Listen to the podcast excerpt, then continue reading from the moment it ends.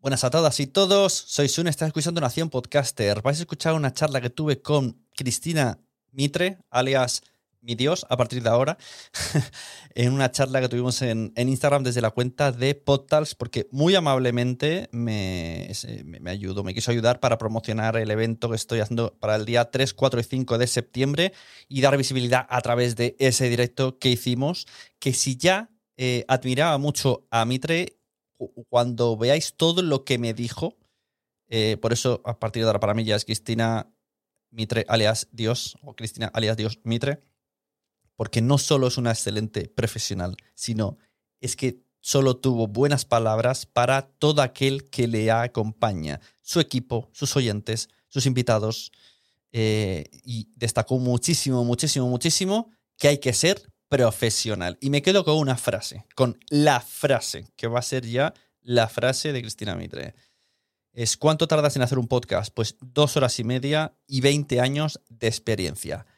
Escuchar la charla porque de verdad está grandiosa, Mitre. O sea, mm, es de las charlas que más me han gustado en toda mi vida, porque era para levantarme todo el rato a aplaudirle. Y a la vuelta de la charla, recordad, con sonido de Instagram, lo siento, eh, pues a la vuelta hablamos un poquito de PodTalks y os canto un poquito la agenda que os podréis encontrar. Naciónpodcast.com te da la bienvenida y te agradece haber elegido este podcast. Vamos a conocer mejor el mundo del podcasting en Nación Podcaster. Presenta y dirige Sune. ¿Me oyes? Sí, buenas. ¿Tú me oyes bien? Sí, me he puesto los AirPods y ahora no te oigo. Ah, no. Espera, me los voy a quitar. Bueno, a lo mejor soy yo. Un poco de ruido de fondo porque soy qué caos, qué caos. Dije, no, quedamos, quedamos a las 7 de la tarde, estoy invitada de una obra. Bueno, en fin. ¿Me oyes bien? ¿Sí? Yo te oigo, te oigo. Igual lo oí vale. un taladro. Eh, igual se pone a llover, que estoy en Gijón. bueno, oye, primero muchas gracias por aceptar este directo y ayudarnos a que la gente conozca un poco esto de PodTalks y cuando a ver si un año ya te, puedo traer a, a, porque molaría mucho y, y, bueno, lo que puedo hacer es darte un pequeño visibilidad a través de esta ventanita. Muchas gracias, Une, muchas gracias. Bueno, primero para que no te conozca, eh, Cristina Mitre, del podcast, eh, bueno, el podcast se llama el podcast de Cristina Mitre, ¿no? Antes Esta creo vez que era... acerté con el SEO, Sune, porque yo cuando lancé mi blog en 2012 que no teníamos ni idea de SEO, le puse un nombre que es de Beauty Mail y eso no lo entendía nadie. Claro, pues yo ahora dudaba si el podcast había nacido también como de Beauty Mail, pero se te conoce mejor así. Y bueno, yo básicamente va a ser un poco sesgada esta charla porque yo soy muy fan y yo solo voy a decir cosas bonitas tuyas, porque para mí eh, todo lo que has hecho ha estado bien. O sea, has traído un montón de audiencia, el contenido es de calidad, el sonido es muy bueno, cosa que se agradece que haya un podcast que haya un podcast además que viene de alguien que, que arrastra eh, mucha comunidad y que se preocupe por el sonido. Mm. Que debería ser lo habitual, pero no es lo común. Bueno, yo lo tenía muy, yo esa parte la tenía muy clara desde, desde el principio. Al final, la escucha de podcast es una escucha súper íntima y mis podcasts son de hora y media, hora y pico. Si no tienes un sonido bueno o al menos con cierta calidad, estás metido en el oído de la gente eh, hay que dar un buen sonido. Yo creo que sí. Y ha sido un reto la pandemia porque yo viajaba a España, yo estoy en Dubái, antes estaba en Portugal y viajaba a España para grabar y con José Olcina, que es mi técnico de sonido, siempre estamos como súper obsesionados. Él dice que Cris se tiene que oír de fantasía, ¿no? Y yo creo que eso es algo diferencial del, podcast y durante la pandemia, la verdad que, nos las apañamos como pudimos para, para seguir teniendo esa calidad de sonido y ahora hemos ido un paso más allá, mejorando incluso el sonido, yo grabando desde Dubái. Eh, mis invitados normalmente suelen estar en España, aunque también hemos grabado desde Inglaterra, Estados Unidos también, y intentamos que no suene a Internet, ¿no? Exacto, ese sonido que no suena a Internet. Mira, ahora que has dicho eso, en el último episodio, que haces como una despedida de temporada, que necesitas descansar y tal, hablas un poco sobre tu equipo eh, que, te acompaña y me parece mm. muy importante lo que dices en ese, en ese ahora si quieres me los mencionas y me dices qué hace cada mm. uno y que he escuchado que ahora lo que estáis haciendo, que creo que es lo que has querido, lo que he intuido que dices ahora, que le enviáis el micrófono a los invitados, que eso me parece mm. muy, muy, muy correcto, porque al final todo el mundo tiene sonido Zoom y bueno, no le vas a pedir cosas que no tienen, pero que nosotros se lo aportemos está bien. Mm. Eso es gracias a José eh, en su empeño de José Olfina, el, productor, eh, de darle el sonido que, se oiga muy bien, ¿no? Y entonces ahora yo me grabo en Dubai con mi grabadora y con mi, con mi, con mi micro y enviamos al invitado una caja que recibe la grabadora, recibe el, pie del micro, el micro ya montado y sencillamente le mandamos un vídeo explicativo sobre cómo tiene que darle, sobre cómo tiene que darle al play para, para grabar. Mandamos al mensajero luego a recoger eh, el equipo y luego José pues monta mi pista, monta la del invitado. Yo estoy viendo al invitado a través de Zoom. Hombre, es un, cox, es un coste añadido y un extra, y un extra esfuerzo, pero yo creo que, que compensa porque muchas veces literalmente parece que estoy en la misma sala con mi invitado. Es que Aunque se nota. no es así, yo estoy a miles de kilómetros. Claro, Pero totalmente. creo que hay que hacer, en, yo ya llevo cuatro temporadas, ahora empiezo con, con, la quinta, lancé el podcast en 2018 y bueno, pues a mí me gusta ir eh, mejorando y como, como José también es un motivado y él para él es súper importante que se, que se escuche bien, bueno, pues Sí, sí. hacemos ese, ese esfuerzo que para nosotros es, es importante. Mencionabas antes el equipo. eh, desde el principio me han acompañado José Olcina, que es el técnico de sonido, porque yo tenía claro que era algo que no iba, que no iba a hacer. Primero porque no tenía, ni lo iba a dejar también uh, utilizando el Audacity o cualquier programa, Hmm, ni mi tiempo merecía la pena que yo estuviese empleando mi tiempo en, claro. en, en retocar el sonido cuando yo lo que tenía que hacer era pues esas otras cosas que hay detrás del podcast, no solamente las entrevistas, los guiones, eh, todo ese despliegue que hacemos en redes sociales, la parte económica del podcast también, ¿no? Monetizar, lo que es una parte tan importante para que el proyecto sea viable. Y luego siempre he tenido también un director de arte, que es Pedro Manero de Beirut Atherton, que nos hace toda esa parte de desarrollo gráfico, que en mi podcast también yo creo que es un punto diferencial, cómo vendemos luego ese contenido en redes. Y hace año y pico se unió también Concha Sanz, que es la, la editora y fact-checking, que para mí es súper súper importante esa labor. Eh, sobre todo buscar, mirar muy bien los, los, los, perfiles de la gente que viene, que viene al podcast, qué es lo que ha publicado. Eh, muchas veces hablamos de temas de los que yo no tengo ni idea. Yo hablo del virus de, del papiloma humano o de repente hago un tema sobre la diabetes o hago un tema sobre la insuficiencia venosa crónica, que son temas de los que yo no tengo ni idea, con lo cual eh, no solamente tengo que leerme el libro de invitado, del invitado, mirar su Twitter, mirar su Instagram, sino que tengo que formarme sobre el tema. Entonces, Concha me ayuda mucho en esa parte y luego me ayuda mucho. Eh, se escucha el podcast entero, que eso es súper importante, saca todos los sumarios, ese contenido que luego movemos en redes sociales y luego me da feedback, que eso también es muy importante, ¿no? Al final uno cuando trabaja solo, a veces pierdes un poco como la perspectiva, ¿no? De, eh, hay veces que termino entrevistas y digo, ¡buah!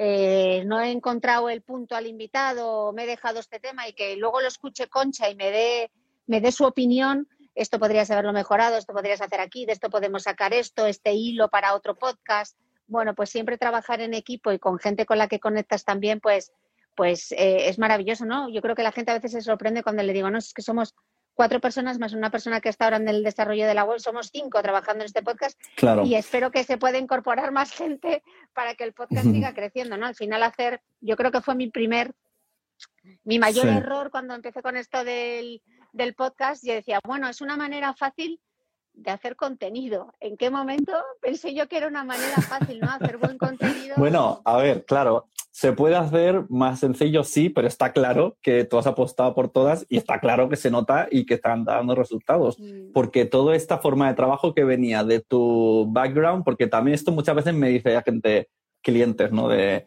quiero hacer un podcast como la Mitre. Digo, bueno, a ver, vamos a relajarnos.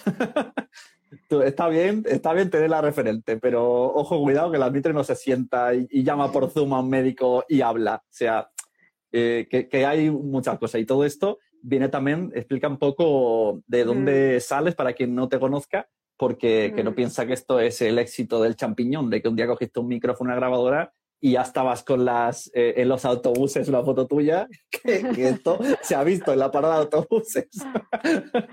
Bueno, pues al final muchas veces cuando te preguntan, pero ¿cuánto tardas en hacer un podcast? Pues eh, dos horas y veinte años de experiencia, ¿no? Yo vengo del, oh, sector, de la prensa, del sector de la prensa femenina. Eh, he trabajado en revistas como InStyle, él, he sido directora de la revista Women's Health, eh, llevo, soy abuela cebolleta ya, llevo más de 21 años dedicada a la información de salud y de belleza, ¿no? primero en papel, eh, luego en el mundo online, en 2012, yo tenía mucho interés en descubrir Internet y lancé mi blog de Beauty Mail cuando no tenía ni idea de SEO, eh, con una plantilla de WordPress porque quería bichear y saber qué era eso de, Internet. ¿no? En aquel momento las redacciones de papel y las redacciones eh, online estaban separadas. Yo había, había entrado a formar parte del equipo de, de, la revista El como jefa de estilo de vida, luego pasé a la, a la sección de belleza.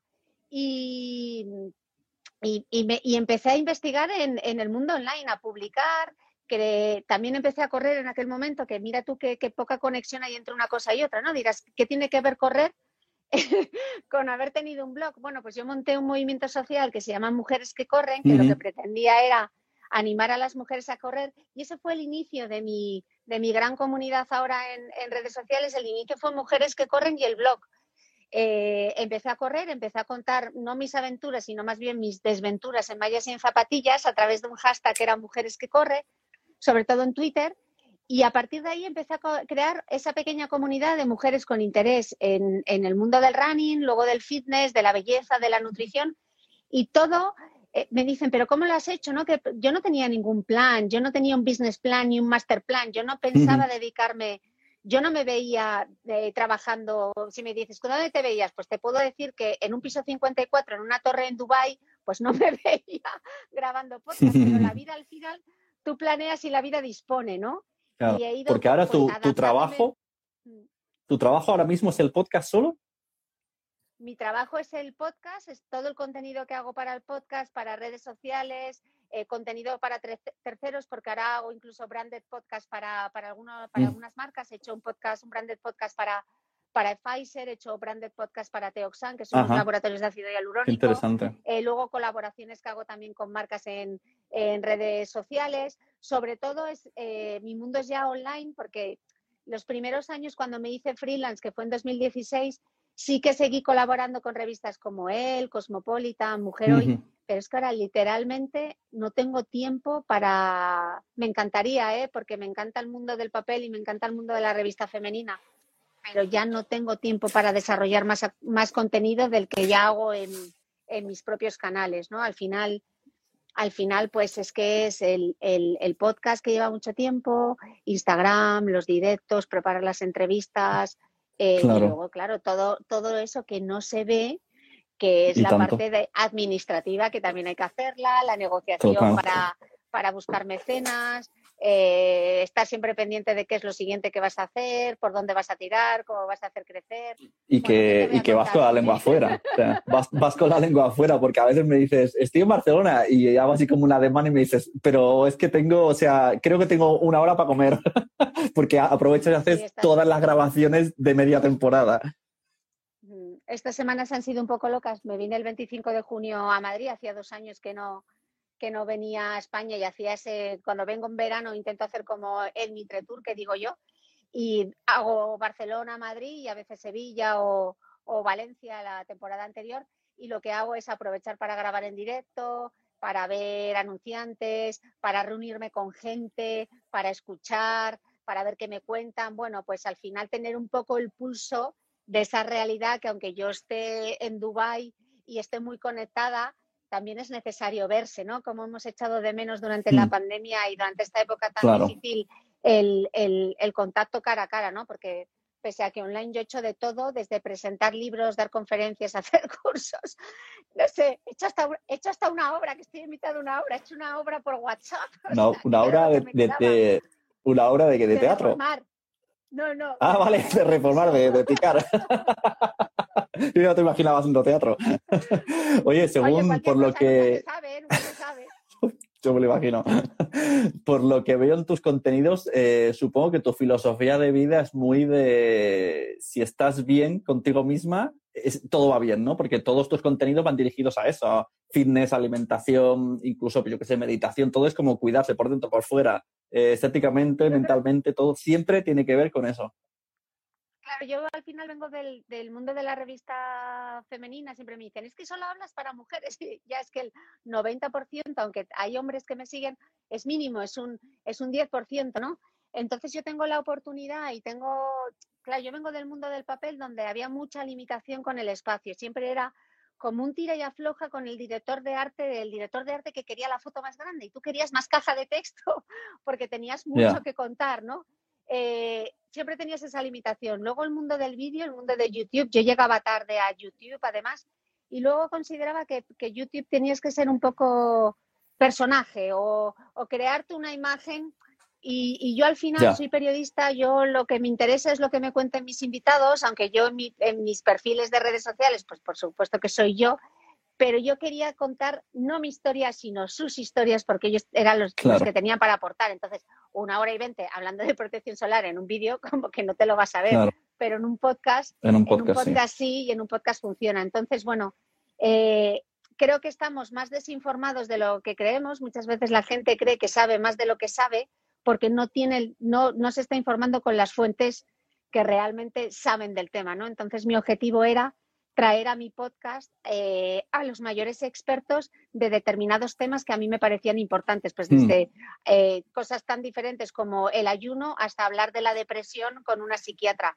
y ser un poco pues como ese paciente empoderado que tiene toda la información o esa amiga eh, que te explica ese tema. O sea, que hace mm. las preguntas que tú te harías, ¿no? Muchas veces me dicen, Cris, es que parece que nos lees la mente y no es que lea la mente, es que realmente tengo una conexión eh, muy buena con mi audiencia porque eh, les escucho mucho y les pregunto mucho y, me pongo muy, cuando hago las preguntas me pongo muy en la piel de, intento generar esa empatía con mi audiencia y, y un poco decir, bueno, ¿qué se estará preguntando el otro, quien me esté escuchando, ¿no? Este concepto lo habrá entendido, yo lo he entendido, lo siempre digo, aterrízamelo al experto. Entonces, aterrizando, todo este, eso es lo difícil de la divulgación, ¿no? Eh, conceptos que son sumamente complejos, hacerlos accesibles eh, para que la gente lo entienda. En, el podcast hemos explicado qué son los telómeros. Eh, qué es un virus, qué son las bacterias, todo ese tipo de cosas. Entonces, hacer temas que son bastante complejos, hacerlos accesibles para que la gente de manera sencilla los entienda. Y sobre todo, que cuando tienes la información, tú te pones a los mandos de tu salud. Si tú estás informado y tomas las decisiones a partir de la información y no con el miedo, pues, pues, pues, pues tomarás la decisión adecuada en ese momento, ¿no? Hicimos un podcast también eh, con Margarita de, del Val, la viróloga, sobre las vacunas, que ha sido uno de los podcasts más escuchados de este año, en un momento justo, eh, el 3 de enero creo que fue, cuando se aprobó la vacuna en España y se empezó a vacunar. Y yo creo que ayudó a mucha gente eh, a resolver todas esas dudas que tenían sobre la vacuna y a decidirse a vacunarse, ¿no? Entonces, bueno, creo que también cumple esa parte que siempre hemos tenido los medios de, no sé de si de servicio público o de servicio para el público, ¿no? Creo que con el podcast eh, se recupera. Lo que, sí que, lo que sí me gustaría es empezar a ver ahora otros podcasts que no sean solo de entrevistas, porque parece que solo se pueden hacer podcasts de entrevistas. Ya, claro, bueno, a ver, eh, es que es eso, al final la gente quiere emular a los que triunfáis y bueno, empiezan por lo menos copiando el formato. Esto de que has dicho de que la gente te dice que es un podcast destinado a mujeres, no sé, yo nunca he tenido esa sensación. Es que ni siquiera si has hablado del suelo pélvico, yo también me he interesado, porque es que nunca he recibido esa información. No, a mí me encanta cuando, cuando lo escuchan en pareja, ¿no? Hay determinados temas de los que hemos hablado, temas de incluso de sexualidad, etcétera, eh, que lo han, los han escuchado en pareja, incluso con, con los hijos, con los adolescentes, ¿no? Eh, y me hace mucha ilusión que sea como una cosa como en familia, que van en el coche y toda la familia, así como la sintonía de ese viaje. Sí, es muy bonito, la verdad. Total. Mira, aprovechando que has dicho lo de entrevista, aprovecho y meto aquí la cuña de PodTalks. Eh, justo hay una mesa, una mesa de debate en, el evento de PodTalks que, para quien no sepa, es presencial, no hace falta apuntarse. 3, 4 y 5 de septiembre, que esto la, siempre la gente lo pregunta. eh, que justo va de debate de cómo hacer buenas entrevistas. Y entonces tenemos tres mm. podcasts, eh, el de Xavi de Seven, el de Alberto Rey y el de El sentido de la birra, que son de entrevistas pero no se parecen en nada entre sí. De hecho, si sumáramos el tuyo, sumáramos el de Alex Fidalgo, sobre el papel son personas que entrevistan, bueno, el tuyo no tanto, pero personas que entrevistan famosos. Tuyo es más estilo de perfil profesional. Pero el de ellos es personas que entrevistan famosos, pero cada uno tiene su, su manera original de darle ese formato. Pero sí que es verdad que estoy contigo que parece lo más fácil el traigo a alguien y le entrevisto y no tiene por qué. Aparte de que hay que saber gestionar también a qué invitado traer y pues, es que al final tienes mucho trabajo que yo creo que, hay que decirlo más, el trabajo que haces, para que no parezca tan fácil de me conecto al Zoom y ya está. Claro, o sea, las entrevistas al final parecen lo bueno es que parecen conversaciones eh, que salen de manera natural, pero yo no estoy charlando con mi invitado. Alberto charla con su invitado, yo estoy entrevistando. Yo quiero que me responda a esas, eh, a esas preguntas y le tengo que guiar hasta que hmm. llega ahí. Entonces, para que quede de manera natural, la entrevista está súper guionizada. O sea, yo paso muchas horas eh, preparando esa entrevista, preparándome yo para saber del tema, por si saca algún hilo que me parece interesante y tengo que saber de ese tema. Entonces está, hay entrevistas a las que voy con 10 páginas de guion hechas eh, antes de la entrevista y no saco ni la mitad, ¿no? ¿Te, piden, ¿Te piden el guion ellos? Algunos te dicen enséñame el guion o directamente se lo comparten, vamos a hablar estas preguntas y si surgen otras... No, lo que sí hago es si hay algún tema eh, que necesito, algún estudio o alguna cosa sobre el que quiero hablar, les adelanto. Eh, voy a sacar este tema para que, para que, para que lo puedan responder, ¿sabes? Porque a veces son temas un poco complicados o a veces les doy pinceladas eh, pinceladas de, por dónde voy a ir o qué, cuáles son los temas que cuáles son los temas que me interesan y lo que quiero, lo que quiero debatir con ellos, ¿no? O, las, o por dónde quiero ir un poco enfocar, enfocar la entrevista para que también puedan saber un poco eh, y, prepararlo un poco, ¿no? Que creo que es, creo que es importante. Pero no, no comparto los em, comparto las ideas, pero nunca las preguntas. Es que esto, según quién las pide, y yo no sé si es contraproducente, porque me, me he encontrado podcast cuando piden preguntas, también se escriben las respuestas y queda horrible porque se ve cómo se lee la respuesta, porque como técnico sobre seguro, y al final queda cero natural. Mm. queda como encima un, término médico. la mayoría de la gente que viene a mi podcast son eh, buenísimos divulgadores, comunican súper bien. Y, es, y es una, parece que es una charla, pero realmente es una entrevista y está muy, mi parte está muy guionizada para que a mí también me dé como la seguridad. Y luego también yo he aprendido mucho y lo he reconocido, he aprendido a callarme.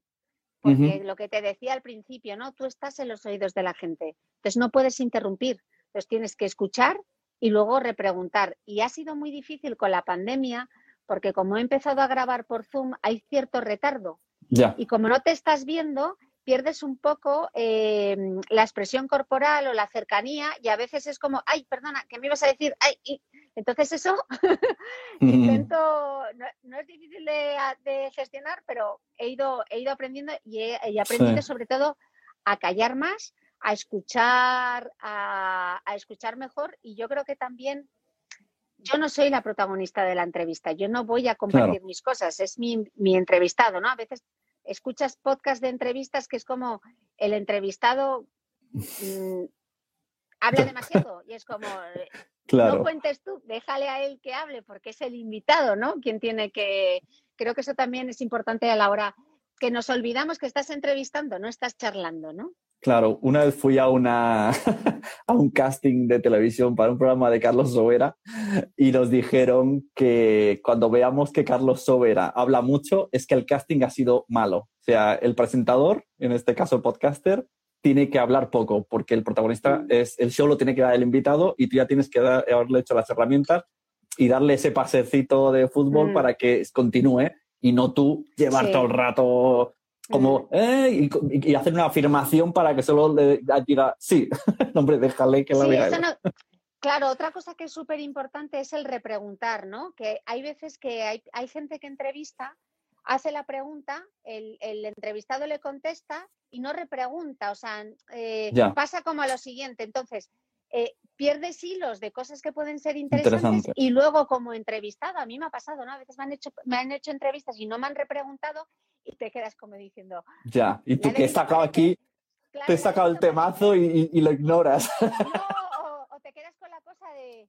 Eh, no, le, habrá parecido interesante la respuesta que no me repregunta, ¿no? Bueno, curioso. Claro, claro, claro. Hay cosas que te salen así porque te salen y ves que no continúan. Sí.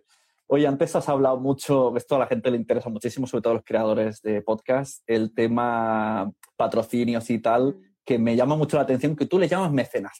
Tú mm. les dejas ahí como, eh, cuidado, que aquí no hay patrocinios, ¿eh? que no, no me mandáis. Soy mecenas, marcas mecenas. Me gusta mucho ese matiz que te da el poder. Mm. Bueno, porque al final yo digo mecenas y esto he tenido varias discusiones alguna vez por redes sociales de, pero es que son anunciantes y yo es que son algo más que anunciantes, porque realmente son marcas que sí que me ayudan a contar esas historias y confían tanto que ellos no tienen ni acceso a los guiones, ni saben a quién voy a traer. O sea, ellos saben que son eh, cinco temas al mes, cuatro temas al mes, fitness, nutrición, etcétera, pero lo único que ven es su cuña publicitaria. Eso es lo que ven. Ellos apuestan por mi contenido y yo tengo la libertad para publicar y ellos tienen que confiar 100% en, 100 en mí. Y la prueba es que la mayoría de las marcas, eh, muchas de ellas llevan conmigo, por ejemplo, Ginea, que, de Ken Farman, que es uno de los anunciantes que ha estado desde la primera temporada. O sea, fue la primera marca que, apostó por el podcast y temporada tras temporada eh, siguen con el formato, ¿no? Yo los considero mecenas porque yo no son marcas que me eligen a mí y que yo las elijo a ellas. Hay muchísimas marcas a las que he dicho que no para entrar en el podcast, eh, líneas rojas que yo no estoy dispuesta eh, a cruzar y, al final los podcasters, o sea, es que somos cuatro trabajando en esto. Eh, estoy diciendo que trabajo full time en el podcast. Lo hay que monetizar porque es que es un trabajo. Y hay que dejarle claro a la audiencia que tengo un podcast que es absolutamente gratuito. Yo no me he ido con ninguna plataforma ni tengo intención de irme con ninguna plataforma porque lo que quiero es que mi podcast llegue al mayor número de personas. Pero esto para mí no es un hobby, es mi trabajo y me dedico a él 100%. Entonces, de alguna manera hay, hay que monetizarlo, pero también hay que hacer una labor didáctica y explicarle a la gente eh, cómo te financias, ¿no? Porque tú antes ibas al, al kiosco te comprabas la revista, pagabas por tu revista y luego las revistas tenían publicidad, ¿no? pues en el podcast eh, yo lo tengo claro. Eh, hay dos cuñas publicitarias, una pre-roll, otra en mi rol, una mención en mi blog, una mención aquí y punto. Eso es donde está eh, incluido el mecenas. Y cuando hago colaboraciones en Instagram, yo no solo pongo arriba la herramienta que da, que da Instagram de, de Paid Partnership, sino que además antes del texto yo pongo colaboración porque quiero que mi audiencia sepa que ese es un contenido eh, patrocinado. Y aunque sea patrocinado, me lo he currado igual o hmm. más para intentar buscar una percha, algo que interese, algo que sea informativo. O sea, yo podría salir mm, con el producto así y decir, eh, esta máscara de pestañas es increíble, pero eso, ¿cómo le beneficia a mi audiencia? ¿Qué se lleva? Pero si, por ejemplo, les hago un manual de cómo cuidar las pestañas, aunque sea patrocinado por una marca, pues yo estoy ganando dinero con, e, con, ese patrocinio que me permite financiar mis otros proyectos y mi audiencia al final se lleva, eh, pues se lleva un aprendizaje, ¿no? Pero claro, es, es, es difícil, es difícil, es difícil ese, ese equilibrio y yo lo pienso mucho y empleo muchas horas en, en hacer viable mi proyecto sin perder, sin perder mi rigor, sin perder mi credibilidad eh, es difícil, pero yo creo que al final a la audiencia, la audiencia no es tonta. Eh, la audiencia no es tonta y entonces yo creo que esa labor lo agradece porque muchas veces tampoco lo sabe. Y yo no tengo, o sea, es como si Rafa Nadal eh, gana Roland Garros y le da vergüenza sacar el reloj de la marca que le, o sea, lo primero que hace es ponerse el reloj porque está orgulloso de que esa marca le patrocine y está dentro de su contrato. ¿Qué problema hay? Yo no veo que haya un problema. El problema es cuando escondes que hay una relación comercial. Claro, claro. Si es que solo puedo aplaudirte. Y siempre que hablo contigo es para, aplaudirte. No hay cosa que diga que no tenga razón y que esté bien dicha. Oye, pues nada, muchas gracias. Eh, lo dicho, si algún día, si algún día vas por Barcelona tienes libre, nada, un café. Sí, te lo prometo, Sune. Esta vez ha sido un poco al matacaballo. Me ha quedado, no, sí, sí, sé que siempre me ha quedado mucha gente por ver, muchas cosas por hacer Pero, pero bueno, te agradezco mucho este ratito, te doy la enhorabuena por, por el proyecto. Eh, lo dije en las primeras jornadas que fui ahí un poco que yo me sentía un poco bicho raro en aquellas primeras jornadas de, podcasting cuando en, 2018, que era toda, me, sentía un poco outsider como recién llegada y, y, desde el principio la verdad Sune, tú me ayudaste mogollón, Cris, lo que necesites, de verdad, llámanos eh, así que te doy las gracias porque, bueno, pues yo creo que entre todos haremos haremos crecer el, podcasting y que cada vez sea más y más la gente que se decide por este medio. La verdad es que yo, yo te tengo como muchísimo aprecio porque además de los contenidos y de cómo eres como persona, que como en el tema podcasting llegaste y de verdad yo siempre digo, ¿sabes cuando en esa escena del Señor de los Anillos llega el rey y hace así con las dos puertas? Antes la audiencia entraba por una ventanita pequeña, ¿no? Entonces llegas tú y abres dos puertas gigantes y viene un montón de audiencia de, de tu mundo que empieza a, a, descubrir tu podcast y un montón de más. Y también hacerse sus propios podcasts. O sea, hubo una mm. diferencia en 2018. Eh, mucha gente dice, hay un punto de inflexión en Podium, pero Podium venía es otra audiencia, no es eh, gente de radio que transforma, pero tú directamente es gente que escucha el contenido y a lo mejor no tienen ni idea de que se llama podcast la palabra, pero les gusta. Y eso mm. eh, te lo agradezco de por mil. Para el, el dios del podcasting te agradece. Al final, al final yo también era una cuestión eh, egoísta, porque si descubría, si toda esa gente se decidía por el podcast, también iban a descubrir mi podcast y yo podría llegar a otras comunidades, ¿no? Eh, yo creo que, pues, pues como YouTube, o sea, lo bueno de YouTube es que mucha gente se hizo YouTuber. Entonces, en el podcast, cuando dicen, no, es que hay demasiados podcasts, que no, que haya muchos. No, es, que, hay demasiados libros, no. libros, exacto. Yo cuando, cuando me dicen eso, hay demasiados podcasts, digo, ¿te vas a entrar a una librería? Claro, cuantos más haya, mejor. Luego, por selección natural, y cuando la gente descubre que es una manera de hacer contenido que lleva su tiempo y, hay que emplear recursos, etcétera, bueno, pues algunos pues dejarán los proyectos, pero cuanto más se popularice el medio, eh, muchísimo mejor. O sea, yo estoy encantada de que las chicas de Estirando el Chicle eh, sean, ahora número uno. La verdad que sí. Porque ellas llegan a una audiencia a la que yo no llego. Entonces, si, si la gente entra al podcast de Estirando el Chicle y busca otros podcasts, van a descubrir el podcast de Cristina Mitre. Entonces escucharán Estirando el Chicle y luego igual pues escuchan un podcast de Cristina Mitre, ¿no? Y no hubiesen llegado a mí si no fuese por eso. Entonces yo creo que, que cuantas más voces haya, eh, muchísimo mejor, porque yo de verdad creo que en España eh, todavía tenemos mucho margen para seguir creciendo con, eh, con el podcast. Creo que nos queda muchísimo por innovar en nuevas narrativas, en nuevas narrativas sonoras, que hay mucho más que, podcast de, entrevistas y creo que en España hay muchísimo, muchísimo por hacer. Y el que empieza a escuchar podcast, la verdad es que se engancha. O sea, yo, yo no tuve una, pues como con mujeres que corren y las cosas que he hecho, ¿no? Yo no saqué la bola de cristal y dije, ah, el podcast lo va a petar. Yo era mm. escuchante del podcast. Y dije, jo, si yo me engancho a un podcast en inglés, claro. con estos contenidos y en español no lo hay, pues mi comunidad probablemente también se enganche, ¿no? Y bueno, prueba es que, que, ahí estamos, en las marquesinas. Ostras, es que de verdad esto parece que antes lo he dicho, pero no era un chiste, es que es verdad, que es que la única podcaster que he visto es una marquesina de autobús.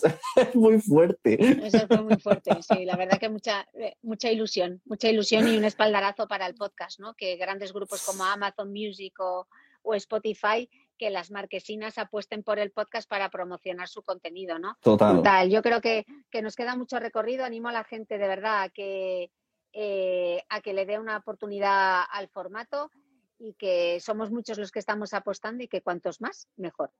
Exacto. También te vi un anuncio de la tele una vez. Cambié de canal y estabas ah, anunciando un dentrífico. Exacto. Y yo, otra Estás en todos lados. cualquier... Oye, y última pregunta, ya para terminar. Eh, le has dado He visto que has dicho muchas veces lo de hay más algo más allá de las entrevistas. ¿Te gustaría a ti hacer...? Estoy, estoy, estoy. A ver. Estoy, lo que Muy pasa bien. es que, guau, qué difícil es, qué difícil es la no, la no, ficción sonora. Eso sí que... Claro, eh, claro. claro, porque yo al final el formato entrevista Narrativo, es un género... Es un género que llevo haciendo, pues claro, más de 20 años. Eh, es a lo que me he dedicado. He hecho mucha entrevista pero ahora me adentro en, en, cosas narrativas y cosas en así. otra narrativa que yo no controlo. Y, pero me lo Y no tiene nada que ver, ¿eh? Para no, prepararlo, no para, o sea, es que a veces dices, le llamamos podcast a todo, pues yo qué sé, como al que llama deporte al ajedrez y a saltar una, una pared, es deporte, pero no tiene nada que ver. Estoy ahora con los guiones, hice, tengo ya hechos dos, aunque tengo que, que- que darles otra vuelta. Espero lanzarlo finales de este año, si no 2022. Y estoy súper ilusionada porque es un Muy registro guay. completamente diferente de lo que he hecho hasta la fecha y, y me apetece mucho. Así que. ¿Tuyo? a- ¿Tuyo o branded? No, mío. ¿Tuyo o brand? mío, mío, Ah, mira qué bien, mira qué bien. Pues muy bien, oye, pues nada, estaremos ahí. Estaremos ahí con, con el F5, F5, F5. no, pero no le metas presión, que es muy difícil ese tipo de podcast. Sí, sí. Con calma, con calma. Aparte que lo quiero hacer bien, que lo quiero hacer muy bien. Así que. Muy bien, aprender. oye, pues, bueno, has visto el podcast de, sí, he visto en Twitch que, que lo mencionabas, el de este de fútbol, de Pablo, el de speaker, que hablaba de la lucha deportiva. Saludos cordiales. Saludos cordiales. Ha sido el mejor podcast de, Buenísimo. de, 2000 de, 2000 de 2021. Con diferencia, o sea, está súper. Y aparte que ha sido el hombre orquesta, o sea, mm, y que enganche un podcast de periodismo deportivo, de fútbol, yo que no sé ni lo que es un fuera de juego, y me he escuchado los cuatro capítulos sí. eh, completamente enganchada a la historia, tiene Total. muchísimo mérito. Lo recomiendo Sí. Recomiendo que saludos cordiales lo escuche todo el mundo, merece mucho la pena. Sí, había, vi un tuit de una chica que vivía en Venezuela y se había enganchado y no tenía absolutamente ni idea quién Ni eran los protagonistas.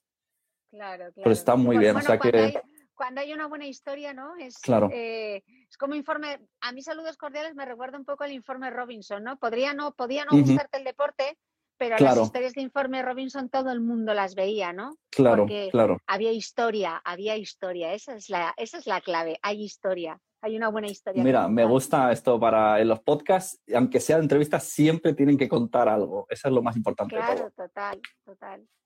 Pues nada, pues muy bien. Muchas gracias. Sune, Mira, muchas no nos ha gracias llovido, ti. ¿eh? Ni ha llovido, ni ha habido... Así que corre para adentro. Aquí estoy, aquí estoy con la chaqueta. Muy bien, oye, pues muchas gracias. Muchas Nos gracias ti, vemos. Sune. Cuídate mucho. Un abrazo. Que vaya bien. Hasta luego. Pues ya sabéis, podtals.es, si vais a la agenda podéis ver todo en la agenda, todo el calendario desde el día 3 de septiembre que empieza a las 5 de la tarde, taller de aprende a hacer tu podcast.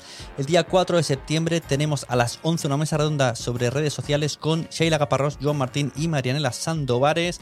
A las 11.45 Spreaker nos hablará qué opciones tengo para vivir del podcast en España. A las 12 y media Evox 10 años de podcasting en España. A la 1 y cuarto Olga Martín de TP nos hablará de las mejores estrategias de contenido para obtener más mecenas en tu proyecto. A las 4, Vivir de la Risa con Mia Font del Terrat, Martín Piñol y Judith Tiral. A las 5 y media, Idoia Gantea de Podimos habla de contenidos digitales. A las 6 y 20, formato, entrevista y cómo diferenciarse con Xavi Martínez, Alberto Rey y Ricardo Moya del sentido de la birra. El día 5 de septiembre, domingo, a las 11 de la mañana tenemos un estado actual del podcast en un debate con Paul de Tribucaster, Eove del otro del micrófono y yo, Sune. Eh, y además recordamos que no lo he dicho, hay micrófonos abiertos todo el rato, dos micrófonos inalámbricos y cualquier persona que venga en persona puede participar en todas las charlas que estoy comentando. A las 12, podcast en directo a Z-Testers con Carla Escaño. A la 1, comunicar veganismo y animalismo en formato audiovisual con Lucía Arana, Joan Boluda y Aida Gascón. A las 4, tenéis la oportunidad a todas las personas que no sois ponentes para venir y eh, spamear vuestro podcast. Un Open presenta tu podcast. Tenéis 10 minutos para hablarnos de vuestro podcast y tener ahí vuestro pequeño momentillo. Os espero, es presencial, es gratuito, no hace falta para inscribirse y además pertenece, Podcast pertenece al evento Fancom. ¿Qué quiere decir? Que podéis ir a Podcast durante todo el fin de semana, pero a poquitos metros tenéis Fancon, donde hay lucha libre, juegos de rol, juegos de mesa, em, bueno, videojuegos, es que hay de todo. Es que lo de Fancon es una locura. Vais y lo comprobáis. Nos vemos los 3, 4 y 5 de septiembre.